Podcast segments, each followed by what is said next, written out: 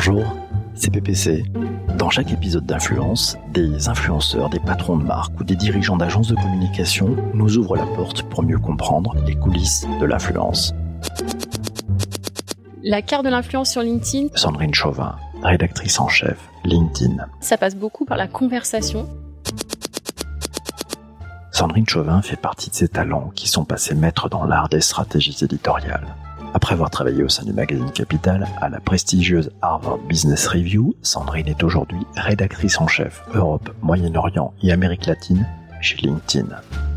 Rencontre passionnante au sujet de l'influence au cœur du premier réseau social professionnel.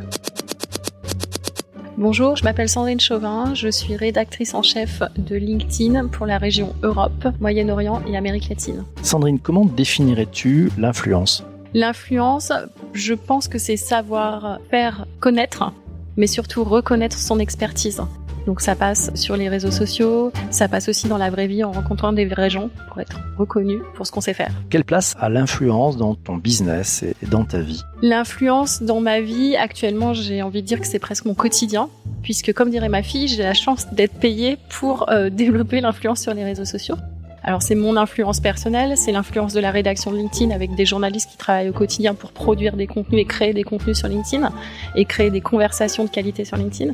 Et c'est aussi aider des grands patrons, des, entrepreneurs ou juste des membres, ça va parfois des demandeurs d'emploi ou euh, des infirmières ou autres, à développer leur influence sur la plateforme. Ça, c'est un truc qui te plaît?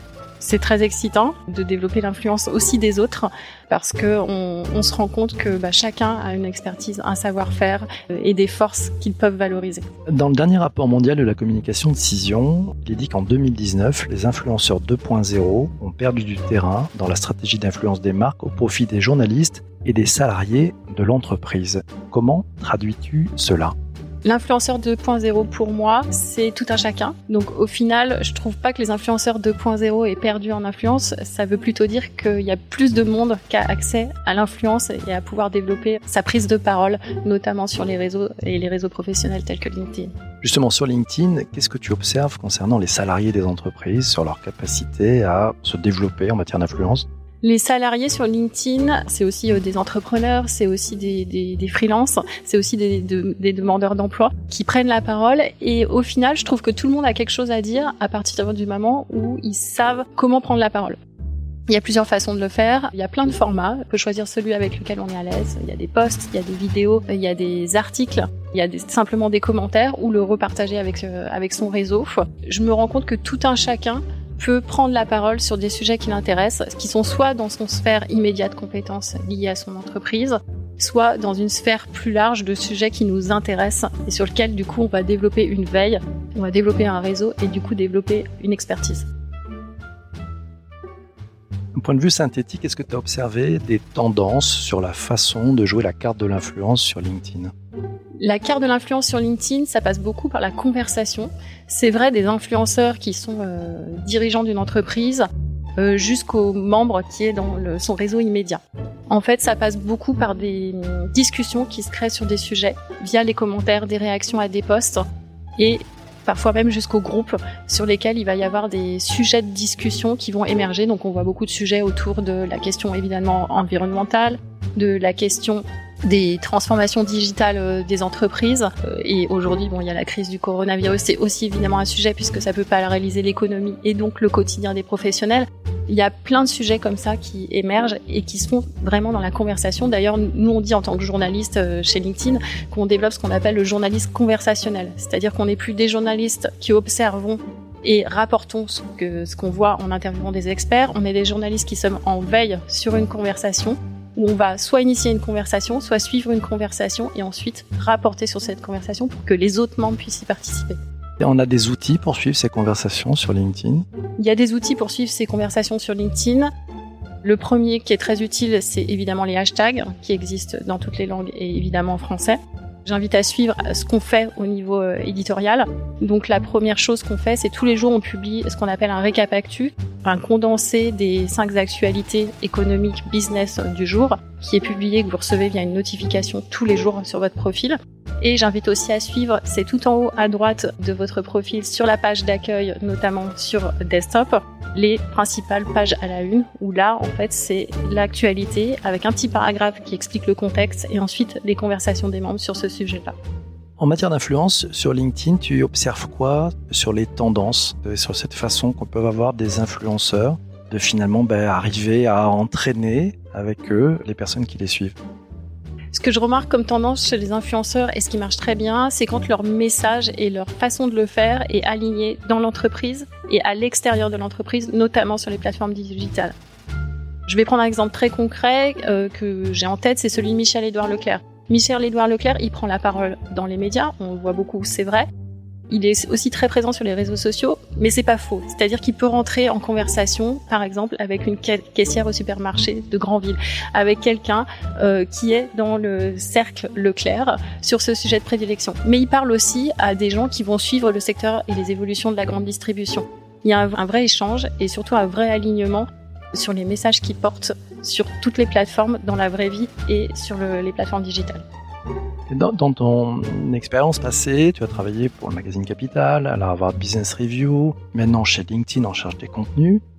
Content is king dans l'influence Dans l'influence, je pense que le content est effectivement roi, le contenu est le roi. Et finalement, le, la façon et le, média euh, par lequel on porte est, est, important, mais pas le plus important. Le plus important, c'est le message. Qu'est-ce qu'on a à dire? Comment on va faire connaître, reconnaître son expertise, ses compétences, ou en tout cas son sujet de prédilection, c'est le plus important. Et je pense aussi qu'il y a une vraie place pour tous les contenus de qualité et les réflexions, qu'elles soient nouvelles ou, d'analyse, afin que, que les gens se nourrissent de toutes ces réflexions pour ensuite aussi anticiper ce qui va venir après. C'est difficile de le savoir, c'est difficile de le prédire, mais le plus on est au courant, que ce soit sur l'actualité, sur les expertises, sur les tendances, en tant que professionnel, on pourra se préparer pour la suite, actualiser ses compétences, soit en tout cas sentir les, tendances qui vont venir pour trouver euh, euh, du travail et celui surtout qui nous correspond. Tu as mis en place avec ton équipe un, podcast. Est-ce que tu peux nous en parler et qu'est-ce qui se cache derrière cette stratégie? Une stratégie d'influence? Comme je le disais, tout contenu est au final une forme de stratégie d'influence puisque c'est basé euh, sur un message et donc une communication. L'équipe éditoriale de LinkedIn a lancé un podcast qui s'appelle Le profil de l'emploi. Le principe, c'est d'interviewer un demandeur d'emploi qui va témoigner, euh, d'ailleurs je préfère le mot de chercheur d'emploi, qui va témoigner de sa recherche d'emploi, des difficultés qu'il rencontre. Euh, je suis trop jeune, je suis trop vieux, j'ai pas le bon réseau, je suis euh, trop diplômé, pas assez diplômé, etc. Et ensuite, une personnalité qu'il ne rencontre pas forcément et ça va permettre de lui faire un retour immédiat sur qu'est-ce qui cloche où est-ce que ça coince, où est-ce que ça peut se décanter? Et souvent, ça marche très bien en termes de prise de conscience. On a par exemple une demandeur d'emploi, une chercheuse d'emploi qui, qui, a trouvé un, travail, la première qu'on a interrogée dans le podcast. Et on a un autre, euh, une autre personne qui, lui, s'était installée en région pour des raisons euh, familiales euh, ne trouvait pas de travail dans la grande, euh, dans la restauration ou dans la grande distribution. Et finalement, le podcast a agi comme un déclic puisqu'il nous a réécrit et il nous a dit je suis prêt à remonter sur Paris parce que je me suis rendu compte suite au podcast et à l'intervention de Michel-Édouard Leclerc qui était finalement très directe que c'était euh, une meilleure stratégie pour que ma recherche d'emploi aboutisse. Tu nous parles de Michel-Édouard Leclerc, donc d'un dirigeant quel conseil donnerais-tu à un dirigeant qui démarre sur LinkedIn pour faire son travail de président et donner un peu de visibilité à ce qu'il fait? Les conseils qu'on donne aux présidents, qu'ils soient influenceurs ou pas, alors influenceur c'est LinkedIn, chez LinkedIn c'est vraiment une, marque euh, qui est avec un logo qui est attribué par l'équipe éditoriale sur la base d'un comité euh, éditorial. C'est un groupe de 600 dirigeants dans le monde. Mais il y a aussi pas que des dirigeants sur LinkedIn. D'ailleurs, le meilleur exemple, c'est de regarder notre classement Top Voices. On a des infirmières, des journalistes, des experts, des analystes, des consultants, des freelances, etc. dans tous les secteurs qui peuvent euh, s'exprimer sur la plateforme. Ce qui est vrai, ce qui est universel pour un dirigeant ou pas, c'est que tout le monde a un message. De quoi je veux parler? Euh, J'ai l'exemple d'une infirmière qui s'est mobilisée au tout départ pour sauver les urgences de son centre hospitalier dans Lyon. Elle a réussi à sauver les urgences en faisant beaucoup de bruit, en alertant sur la condition de travail dans les urgences, notamment des infirmières. Et ensuite, elle, elle s'est positionnée sur son sujet de prédilection, qui est pour elle une solution pour en finir avec les déserts médicaux, qui est la télémédecine.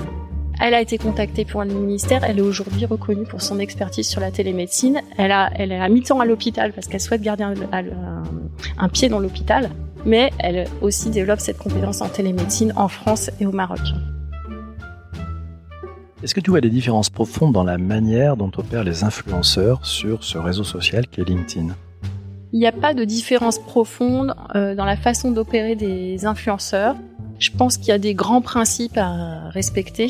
Le premier, évidemment, c'est qu'on est sur une plateforme professionnelle. Donc, il faut avoir un message qui est sur le monde économique, sur son secteur, sur son industrie, sur son entreprise. Ça, c'est le premier point. Et le deuxième, c'est la régularité et l'authenticité. C'est ce qui paye au final, en tout cas, c'est ce que moi je constate, quel que soit l'influenceur, qu'il soit dirigeant d'une entreprise ou euh, infirmière ou caissière dans un supermarché. On parle un peu du, monde des agences, les agences qui conseillent en matière de relations presse ou d'influence. Quels sont les outils qui sont mis à disposition pour qu'elles puissent travailler et comment doivent-elles s'y prendre pour repérer les bons influenceurs sur LinkedIn? J'invite les agences à vraiment regarder les classements qui sont réalisés chaque année par l'équipe éditoriale. Il y en a notamment un sur le domaine de l'influence qui est très intéressant, qui est le classement Top Voices. Il y a un classement Top Voices des influenceurs, c'est les personnalités qui ont le petit badge LinkedIn influenceur. Euh, de regarder ce qu'elles font, comment elles le font. Ils ont parfois des façons un peu différentes de, de répondre aux messages et d'interagir avec leur communauté. Et le deuxième classement qui est en lien avec ça, qui s'appelle aussi Top Voices, c'est le classement des membres avec des prises de position dans dans différents secteurs. Et je pense que c'est intéressant d'observer ce que font ces membres euh, au quotidien. Et on verra, on voit qu'ils postent différents contenus sur différents sujets hein, et en utilisant tous les formats, euh, que ce soit les posts euh, courts. sur LinkedIn, on peut aller jusqu'à 1300 signes, donc on a quand même de quoi s'exprimer. Que ce soit des vidéos ou que ce soit des articles beaucoup plus longs. Ou juste des commentaires. Il y a de la place pour tous les types de formats.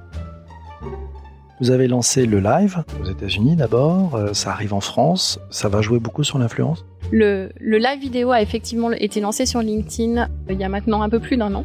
Il existe en France, il a été aussi lancé dans plusieurs pays en dehors des, des États-Unis. Pour l'instant, c'est souvent activé par l'équipe éditoriale justement à des membres qui ont un message à porter et surtout qui ont un message à porter en utilisant le live. Le principe du live, c'est pas de faire du live pour faire du live pour le plaisir d'être en direct.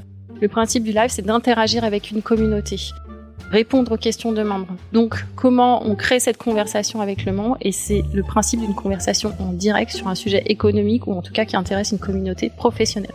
On se projette dans, dans 10 ans, on est en 2030, euh, on regarde ce qui s'est passé dans les 10 dernières années. Qu'est-ce qui pour toi a changé d'un point de vue influence? Ce qui a changé d'un point de vue influence durant les dix dernières années, c'est qu'elle est aujourd'hui accessible à tous. Aujourd'hui, on peut tous devenir potentiellement, même si on ne va pas dans l'espace, un Thomas Pesquet qui a une influence sur les, sur les réseaux, sur les réseaux sociaux. Vous êtes en région, par exemple, vous pouvez faire valoir euh, les compétences, les savoir-faire qui sont sur votre territoire. Et c'est donné à tout le monde. Ils ont tous, vous avez accès à plus d'informations. Certes, des fois il y en a trop, mais ça donne aussi l'opportunité à tout un chacun de s'exprimer. Et c'est pas limité à quelques personnes qui vont aller s'exprimer euh, à la télévision ou à la radio. Chacun peut prendre la parole sur son domaine d'expertise, sur euh, ses réseaux et notamment le réseau professionnel LinkedIn. Ton, ton mot de la fin, ta punchline sur l'influence? Ma punchline à propos de l'influence, c'est savoir faire connaître et surtout reconnaître son expertise. Et c'est aujourd'hui une possibilité qui est offerte à tous. Cet épisode vous a plu? Vous avez envie d'aller plus loin pour mieux comprendre l'influence digitale?